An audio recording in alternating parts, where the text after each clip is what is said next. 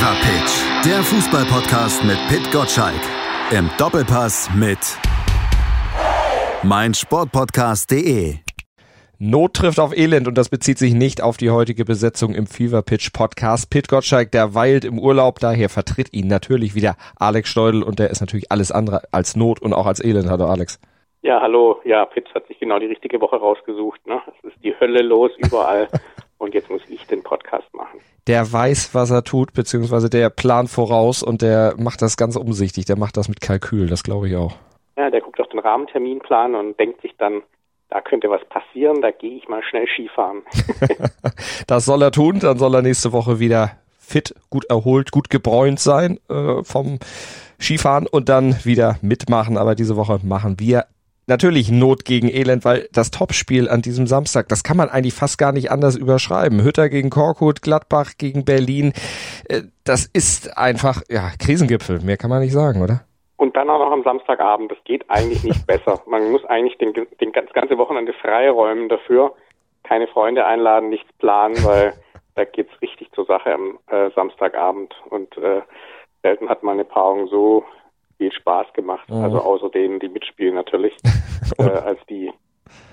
Und denen, die natürlich mit einem der Vereine halten, denn das ist ja alles andere als lustig, was bei denen gerade so los ist. Äh, Sky hat vor ein paar Jahren den Abstiegskampf mal mit Wer will es mehr betitelt, um eben äh, klarzumachen, dass der Wille zählt, wenn man die Klasse halten will. Ein bisschen fragwürdig das Ganze. Aber hier muss man eigentlich fast fragen, wer kann es weniger? Ja, äh, und vor allem, wer tut mehr dafür, so auch unter der Woche äh, um die Sache voranzutreiben. Und da ist natürlich, hat natürlich Hertha wirklich weit die Nase von, weil da ist ja nicht nur sportlich, äh, liegt da ja einiges im Argen, sondern die versorgen uns ja auch tagtäglich mit äh, neuen spannenden mhm. Informationen und mit äh, Dramen und mit äh, Eilmeldungen und mit gegenseitigen Zerfleischungen und mit Rücktritten und ähm, man kann ja man kann gar nicht mehr, ich wollte gerade sagen, aufs Klo gehen, ohne sich zu fragen, was passiert, bis ich wieder zurück bin. Du darfst das Handy nicht außer Hand legen, damit du keine Push-Mitteilung von Hertha verpasst. Aber man hätte oder könnte das Ganze ja sogar hoffentlich irgendwann mal als Film gucken, wenn sie diese Dreharbeiten jetzt nicht gestoppt hätten und diesen Film wieder eingemottet hätten, denn die haben ja die letzten Jahre im Grunde dokumentiert seit 2020. Aber da hat der Herr Windhorst jetzt gesagt, nee, das ist alles so furchtbar, das möchte ich nicht, dass das in die Kinos oder in die Streaming-Dienste kommt. Das ist ja wirklich kurios, wenn man sich überlegt, dass eine Doku ist ja sozusagen, die definiert sich ja darüber, dass eben gezeigt wird, was passiert und die lebt natürlich vom kritischen Unterton und davon, dass es da abgeht. Und nichts ist ja schlimmer als eine Doku, in der alles Friede, Freude, Eierkuchen ist. Ich sage jetzt mal, äh, ich will gar nicht so, so tief ins Regal greifen, aber die, die Bayern-Doku zum Beispiel war ja auch sowas, wo man sagt, oh Gott, ja. die eilen von Erfolg zu Erfolg, von Folge zu Folge, da passiert da passieren nur schöne Dinge und alle finden sich toll. Und dann ist es eben Bayern, das guckt man sich an. Aber wer will eigentlich eine Hertha-Doku sehen, in der alles funktioniert? Ich meine, wo läuft die dann im Science-Fiction-Kanal oder das ist ja verrückt. Also irgendjemand muss doch mal den, dem Windhorst sagen, dass eine Doku eben daraus besteht, dass er kritisiert wird auch mal. Und dann kann man ja nicht sagen, oh, die können wir jetzt nicht zeigen, deshalb. Das ist ja völlig verrückt eigentlich. Könnte ich mich aufregen, weil das ja auch journalistischer Sicht ja der völlige Wahnsinn, das, das so anzugehen. Also die wollten wirklich einen Werbefilm drehen. Ja, reine das PR. sagt ja auch einiges, ja, das sagt ja auch einiges darüber, wie Windhorst das ganze Projekt sieht. Der liebt nicht Fußball, der liebt sich selbst und das ist genau das, was er in dieser Doku auch dokumentieren wollte. Äh, und das finde ich ganz schlimm, ehrlich gesagt.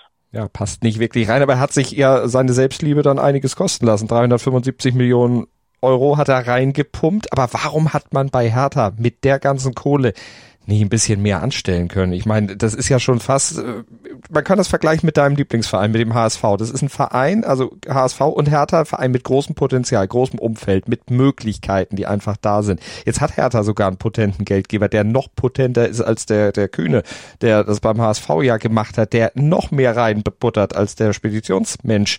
Äh, warum kann man das so konsequent trotzdem verkacken? Ja, also ich habe mich tatsächlich heute gefragt, ob, ob wir dem HSV alle ein bisschen Unrecht getan haben in den letzten zehn Jahren, weil man jetzt sieht, dass ein Verein das, was der HSV über ein Jahrzehnt macht, im Wochenrhythmus hinbekommt und äh, noch viel lustiger ist dabei und noch viel mehr äh, in den Sand setzt. Und sag mal, äh, du hast natürlich komplett recht.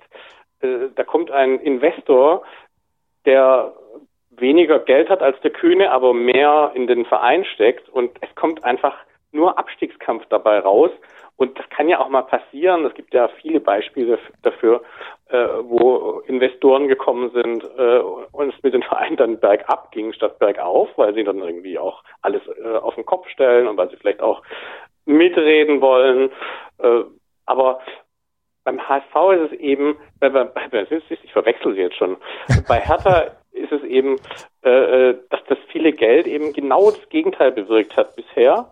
Obwohl es ja viele Personalien gibt. Äh, mein Freddy Bobic hat einen guten Ruf und wenn man ihn so sieht, äh, wirkt er ja selbstbewusst, aber vielleicht ist er auch ein guter Schauspieler, weil er muss sich ja auch denken, mein Gott, was habe ich mir angetan? Und ähm, wenn man sich mal überlegt, was wir alle über Jürgen Klinsmann geschimpft haben, als er sich äh, so vom, also wirklich peinlich vom Acker gemacht hat, das hat sich natürlich inzwischen alles ein bisschen relativiert, muss man sagen, weil äh, wer von uns hätte das länger als eine Woche ausgehalten? Mhm.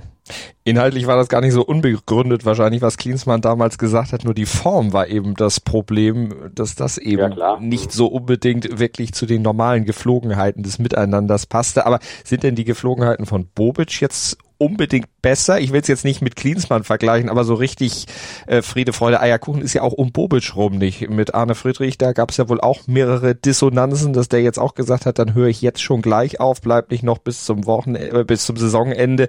Äh, es, es knarzt da ja wirklich an allen Ecken und Enden. Ja, also er hält auf jeden Fall länger durch und er macht mehr gute Miene zum bösen Spiel bisher. Was da alles im Hintergrund passiert, äh, hätte natürlich eine Doku wunderbar äh, äh, ans Tageslicht bringen können. Vielleicht wird, werden die Aufnahmen ja geleakt irgendwo und mhm. wir können sie mal sehen. Äh, aber wer da alles im Hintergrund, mit wem, wer sich da zu Wort meldet, wer da was zu sagen haben will, ähm, Eitelkeiten. Ich meine, das gibt es natürlich in vielen Vereinen, aber ich habe das Gefühl, dass es bei Hertha so eine, eine ganz giftige Mischung ist. Und ähm, dass man, Jürgen Klinsmann hat es ja mal so schön über die Nationalmannschaft gesagt, dass man, oder DFB, dass man den Laden einfach mal gründlich auseinandernehmen müsste. Mhm. Und offenbar gibt es Schwierigkeiten beim Auseinandernehmen, weil Bobic ist ja angetreten, um so ein bisschen das zu tun äh, äh, und Hertha sozusagen auf einen anderen Kurs zu bringen, nämlich nach, also wir, man träumt ja nachts schon fast davon, von diesen Worten, als, äh, als Winters übernommen hat, äh, Big City Club und äh, Weltstadt und Champions League und was weiß ich. Und äh, die Realität ist aber, dass, dass nichts funktioniert hat bisher. Man muss schon auch sagen, wenig von dem, was Bobic jetzt dann äh, in zwei Transferfenstern äh, gemacht hat und ähm, die halt nächstes Jahr eben nicht gegen äh, äh, Liverpool oder Manchester spielen, sondern wenn es schief läuft gegen ist nichts gegen Sandhausen, aber gegen Sandhausen ja. und äh, Regensburg und wer da alles kommt. Und äh, äh, das ist echt schon, das ist echt schon verrückt. Es hat nicht viel funktioniert. Auch die äh, Trainerposition, die er jetzt ja mit äh, Taifun Korkut dann Ende November besetzt hat, an dem er aber weiter festhält, obwohl er jetzt unter der Woche, das schreibt zumindest der Kicker, dann alleine vor die Mannschaft getreten ist, mit der Mannschaft dann gesprochen hat, die ins Gebet genommen hat. Aber da hat sich zumindest kein Spieler oder in dem Gespräch gegen den Trainer positioniert, was Bobic jetzt wieder darin bestätigt gesehen hat, dass er eben weitermacht mit Korkut. Ist das der richtige Weg aus deiner Sicht? Naja, sagen wir mal so, wenn sich ein äh, Manager vor die Mannschaft stellt und da alle sitzen, ist die Wahrscheinlichkeit, dass sich einer traut, sozusagen Tacheles zu reden, natürlich geringer, als wenn er jetzt vielleicht mit jedem Einzelnen redet. Das weiß ich jetzt nicht, ob er das gemacht hat. Aber sozusagen zu glauben, dass man vor so einer versammelten Mannschaft äh, die Wahrheit erfährt, ist natürlich auch ein bisschen naiv. Und ähm, ich kann natürlich Korkuts Arbeit nicht äh, nicht bewerten, weil ich nicht mittrainiere. Leider, wahrscheinlich würde ich helfen können. äh, aber äh, man hat ja auch, und das ist ja auch wieder so ein neues Kapitel in dieser Woche gewesen, äh, man sieht ja, dass da eine gewisse Aggression auch da ist im Training, wurde ja aufgezeichnet von mhm. öffentlich-rechtlichen Kameras. Äh, auch äh, kann man ja fast sagen, typisch, dass es jetzt bei Hertha passiert. Ähm, also die Zahlen sprechen natürlich ganz klar gegen ihn. Und ähm, wenn man den Anspruch hat, da unten rauszukommen und ein Trainer der einfach so wenig Punkte holt und so erfolglos ist, kann man natürlich schon mal drüber nachdenken, ob man, äh, ob man da äh, eine Notbremse zieht. Aber tja, ist natürlich auch schwierig, ne? Wir haben schon März, die, die guten Trainer haben alle einen Job, sonst wären es ja keine guten Trainer. Ähm, kann mir schon vorstellen, dass da, äh, dass da ein bisschen schwierig ist, jetzt äh, einfach den nächsten aus dem, hm. aus dem Hut zu zaubern. Also muss es erstmal so weitergehen, beziehungsweise jetzt erstmal gegen Gladbach dann gehen, weil du die schlechten Werte angesprochen hast von Hertha. 31 Gegentore seit Korkut übernommen hat. Schlechter in dem Zeitraum, also seit Ende November, ist nur Borussia Mönchengladbach, die haben 33 kassiert seitdem. Da ist der Trainer zwar ein bisschen länger schon im Amt, weil der Saisonbeginn äh, da als Startpunkt hatte für seine Amtszeit bei Borussia Mönchengladbach. Der hat ja auch richtig was an Ablöse gekostet, aber schützt ihn das jetzt äh, dann bei einer Niederlage gegen Hertha davor, dann vielleicht doch gegangen zu werden? Denn äh, Gladbach 27 Punkte, Platz 13. Also sage ich mal, unter theoretischen Wettbewerbsbedingungen, unter den normalen, würde man sagen, eine Mannschaft wie Borussia Mönchengladbach, die antritt, um ganz oben mitzuspielen, diesen so einen Trainer holt, die die Zeit der Saison, äh, also im letzten Drittel, gegen den Abstieg kämpft und dann gegen, sorry, wenn ich das so deutlich sage, gegen die Lachnummer der Bundesliga verliert, dann ist unter normalen Umständen eigentlich klar, was passiert. Jetzt ist aber auch in Gladbach nichts normal momentan. Also du weißt ja jetzt nicht, wer nach dem, äh, nach dem Ausstieg von Max Eber dort die Entscheidungen treffen kann oder auch die Macht schon hat. Natürlich gibt es einen Sportdirektor, einen neuen, aber der muss sich ja erstmal sozusagen einleben. Äh, der hat das noch nie gemacht. Dann gibt es einen Präsidenten, der sich äh, hin und wieder mal ein bisschen unglücklich äußert, unempathisch. Ähm, ein Kapitän beziehungsweise ein, äh, ein Spieler wie, wie Christoph Kramer, der, sag ich mal, in Interviews voll draufhaut, wo man aber der aber natürlich den Trainer nicht entlassen kann. Mhm. Äh, auch wenn das vielleicht mit seinen Interviews versucht, ich weiß es nicht.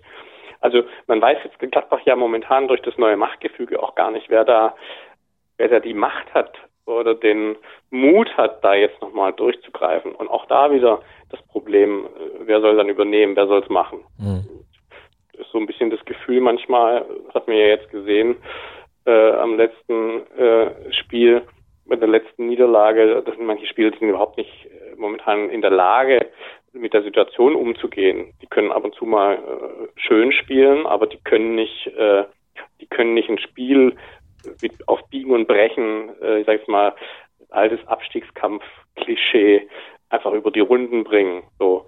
Und ähm, haben es ja bei Tyram gesehen, bei diesem äh, unglaublichen Zweikampf, Nichts-Zweikampf vor dem letzten Tor in Stuttgart. Da merkst du ja, dass, dass die Spieler alle auch irgendwie gelähmt sind und die, die haben gar nicht damit gerechnet, äh, äh, dahin zu geraten, wo sie jetzt gerade stehen. Und da sind auch nicht Spieler, die, die offenbar nicht dann äh, umschalten können und sozusagen in den, in den Kampfmodus, in den, in den Fiesen mhm. übergehen können. Ja, das schlägt sich natürlich in den Werten dann auch nieder. 51 Gegentore insgesamt schon in dieser ganzen Saison. Gut, Hertha hat 58 insgesamt, also noch ein paar mehr kassiert. Aber was bei äh, Gladbach dann eben auch auffällt, Schwäche bei Standards. Aber es ist eigentlich, man, man kann eigentlich gar nicht so direkt rauspicken und sagen, daran liegt's jetzt, weil Christoph Kramer, den du eben schon zitiert hast, der hat auch gesagt, es gibt tausend Baustellen wo sollte dann Hütter gegen Hertha aus deiner Sicht am ehesten dann äh, noch ansetzen, damit das zumindest am Samstag dann aus seiner Sicht jetzt nicht äh, wieder in die Hose geht? Also ich glaube, das Schlimmste, was, äh, was einer Mannschaft passieren kann, und das hat Kramer ja angesprochen, ist sozusagen, wenn sich Grüppchen bilden. Und ich glaube, dann ist wirklich, äh, dann ist echt äh, fast schon Hopfen und Malz verloren. Und das ist natürlich die Aufgabe des Trainers dann, die, das können die Spieler nicht untereinander lösen. Also wenn es vier verschiedene Gruppen gibt, kannst du die ja nicht so äh, sie können sich nicht von selbst mhm. sozusagen vereinigen. Dann braucht entweder ein starker Spieler in der Mannschaft, der, äh, der die zusammenführt, die berühmten äh, äh, Bierkellerabende äh, wie, oder wie sie früher hießen, oder eben ein Trainer, der das, der das beherrscht. Und auf mich macht Hütter jetzt nicht so den Eindruck, äh, als wäre jetzt da der große Psychologe und der große Umarmer und der große ähm, äh, Mann, der die, der die Leute zusammenbringt.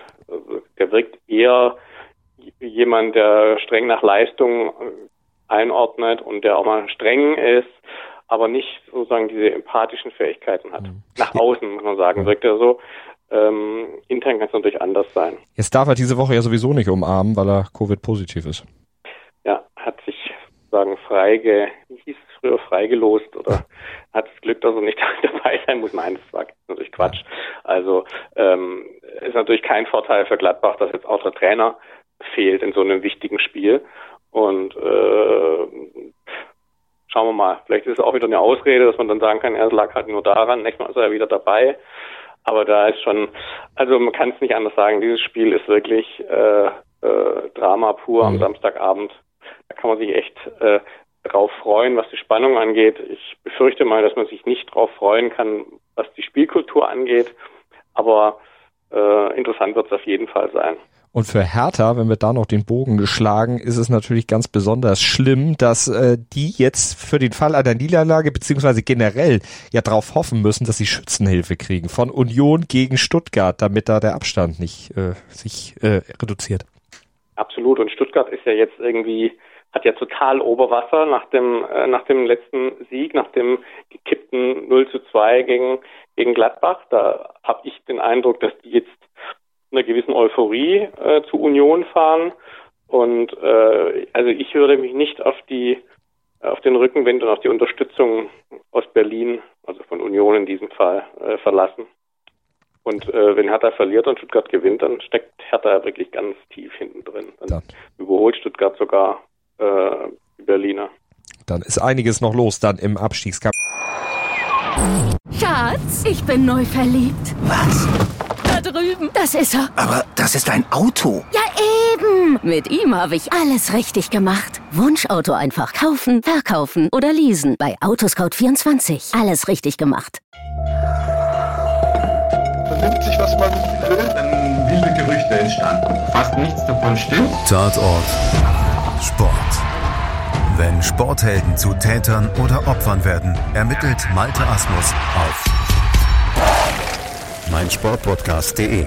Folge dem True Crime Podcast, denn manchmal ist Sport tatsächlich Mord. Nicht nur für Sportfans. Lass uns an die Spitze springen. Lass uns zum Spiel der Bayern springen, die ja dann am Wochenende schon vorher, vor dem Spiel Gladbach gegen Berlin in Hoffenheim zu Gast sind.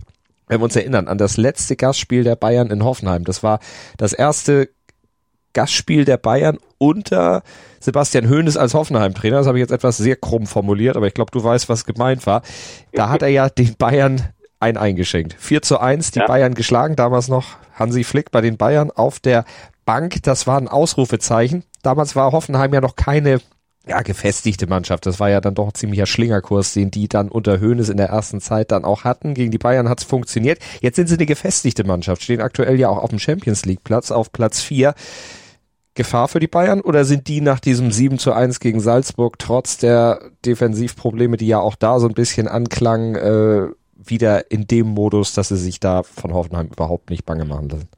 Ich glaube, Hoffenheim hatte sozusagen ein bisschen Lospech in, äh, mit dieser Ansetzung, weil ähm, eine Woche früher oder zwei wäre das eine ganz andere Veranstaltung geworden, aber ich habe das Gefühl, dass die Bayern jetzt äh, sich so durchgeschüttelt haben gegen, gegen Salzburg, jetzt so vor Selbstbewusstsein strotzen nach diesem Sieg, wo ja, wo sie ja wirklich, muss man wirklich sagen, wirklich beeindruckt haben. Also ich habe sie ja auch so ein bisschen äh, kritisch gesehen in den letzten Wochen. Da waren ja schon auch einige kleinere Baustellen, Unzufriedenheit, äh, der Fall Sühle in der Mannschaft. Und das ist aber auch so ein typisches Beispiel. Wir haben ja gerade über Gladbach und äh, Grüppchenbildung gesprochen. Ein Sühle verlässt den Verein, der ist dann aber nicht der Stinkstiefel, sondern und obwohl die Mannschaft das sehr kritisch sieht, hängt er sich voll rein, spielt noch besser als vorher und schafft es eben, dass die Baustelle gar nicht erst so richtig groß wird. Und das ist eben ähm, eine, eine Fähigkeit, die ich natürlich super finde, oder eine Charaktereigenschaft, die ich super finde. Mhm. Und natürlich das andere ist, dass die Bayern es halt doch immer wieder schaffen, wenn es drauf ankommt, ähm, ein Topspiel zu zeigen und äh, dann auch natürlich den Rückenwind mitnehmen. Jetzt ist März, das ist ja eigentlich die, genau die Zeit, in der die Stunde der Bayern normalerweise schlägt, März, April, äh, wenn sie sozusagen in den Wettkampfmodus schalten.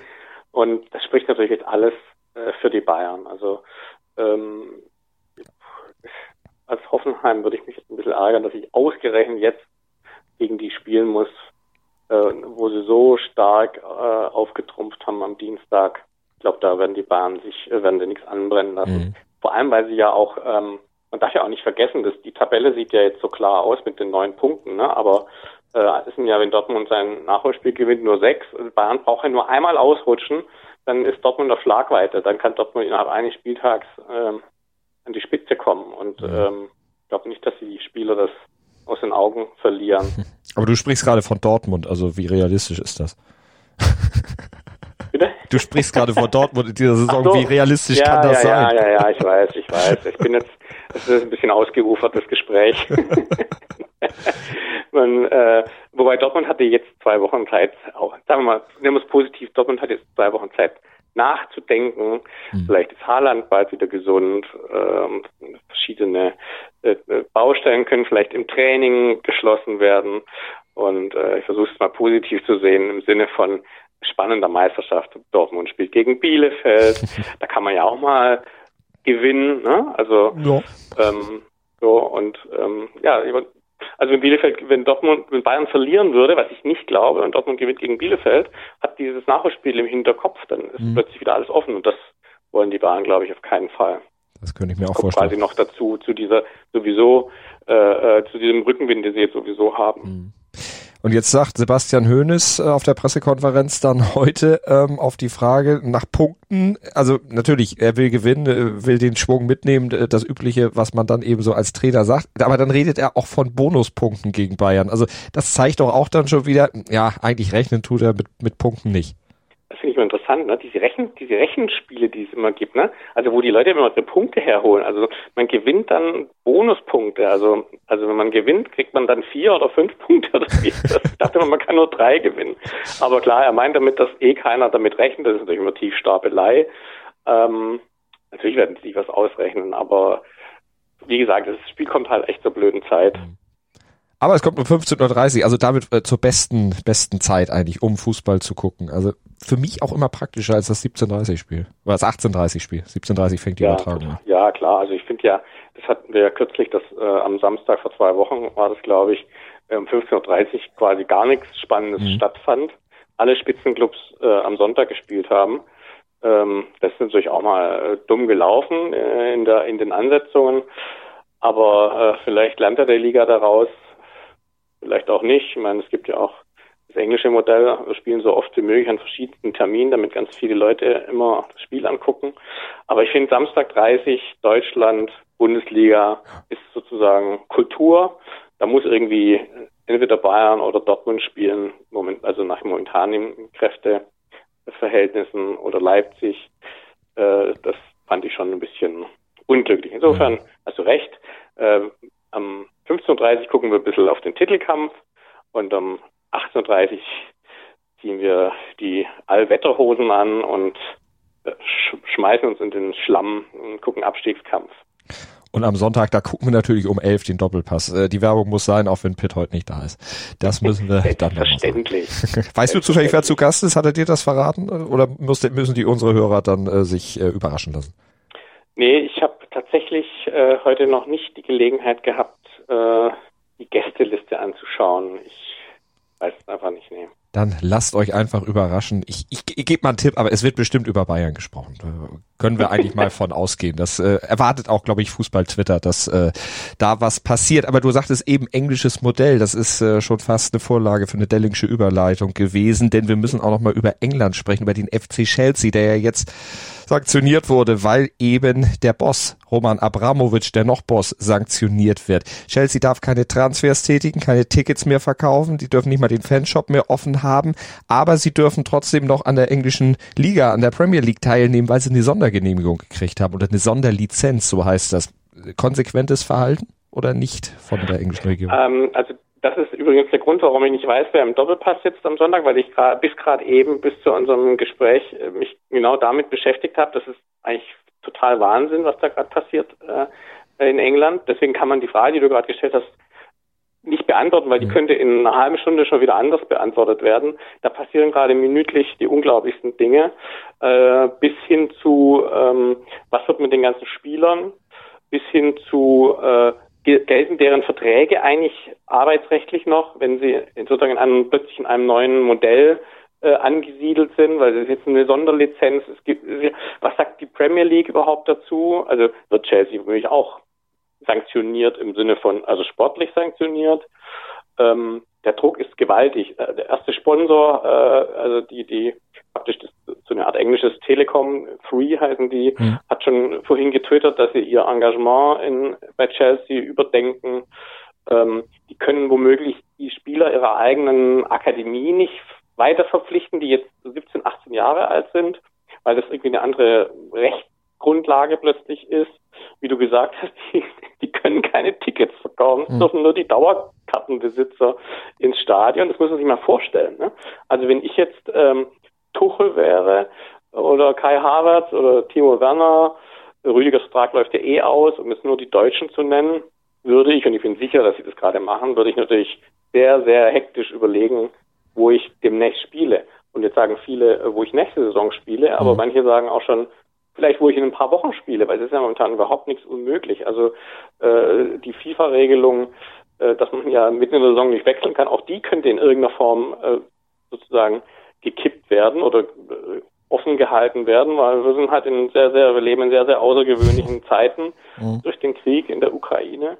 Und das ist echt schon äh, äh, natürlich der Krieg an sich das Verrückteste an allem. Mhm. Aber verrückt ist sozusagen aus jetzt der Sport, Fußballsicht, äh, das, was, äh, wie sich das jetzt auswirkt und was für dramatische Konsequenzen das hat.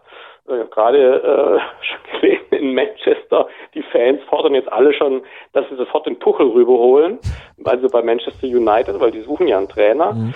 Ähm, also da kommen wirklich äh, sehr, sehr aufregende Tage auf uns zu und es ist wirklich Wahnsinn, äh, was da, was da jetzt gerade alles passiert durch, äh, durch die Sanktionierung von Roman Abramowitsch, dem ja Chelsea gehört. Und das ist ja im Grunde auch ein neues Argument für die Befürworter von 50 plus 1. Äh, ein Argument, an das ja noch nie jemand wirklich gedacht hatte, dass sowas kommen kann. Also, weil du sagst, äh, sehr außergewöhnliche Zeiten.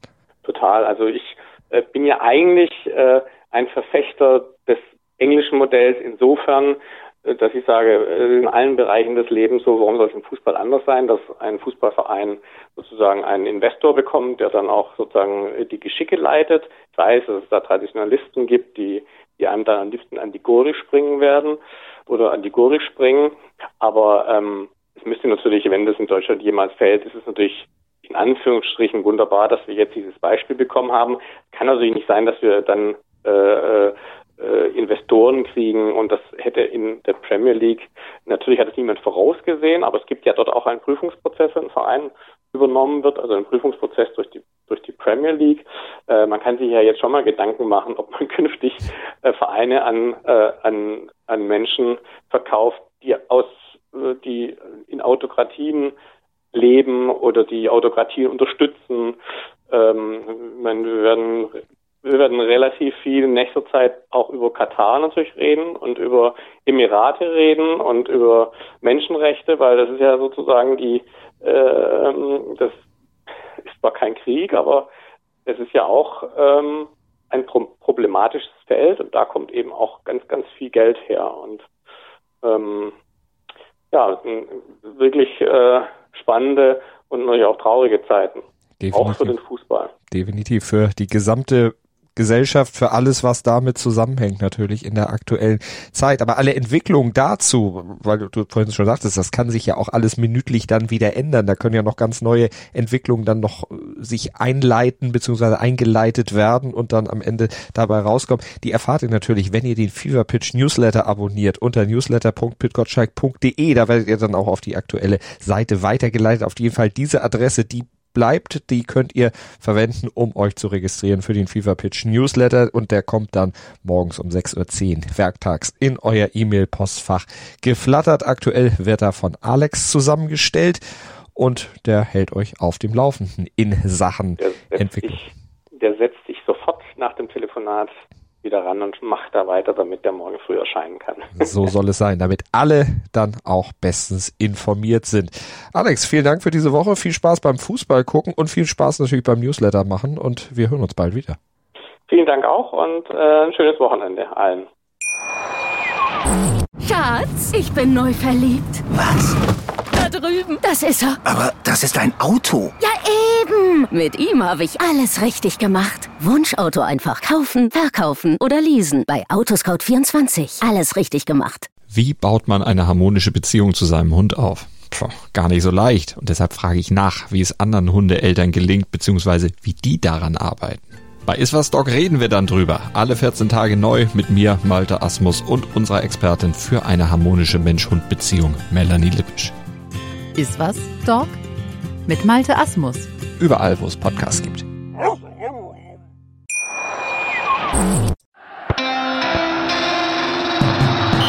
Fever Pitch, der Fußballpodcast mit Pit Gottschalk. Im Doppelpass mit meinsportpodcast.de. Schatz, ich bin neu verliebt. Was? Drüben. Das ist er. Aber das ist ein Auto. Ja, eben. Mit ihm habe ich alles richtig gemacht. Wunschauto einfach kaufen, verkaufen oder leasen. Bei Autoscout24. Alles richtig gemacht.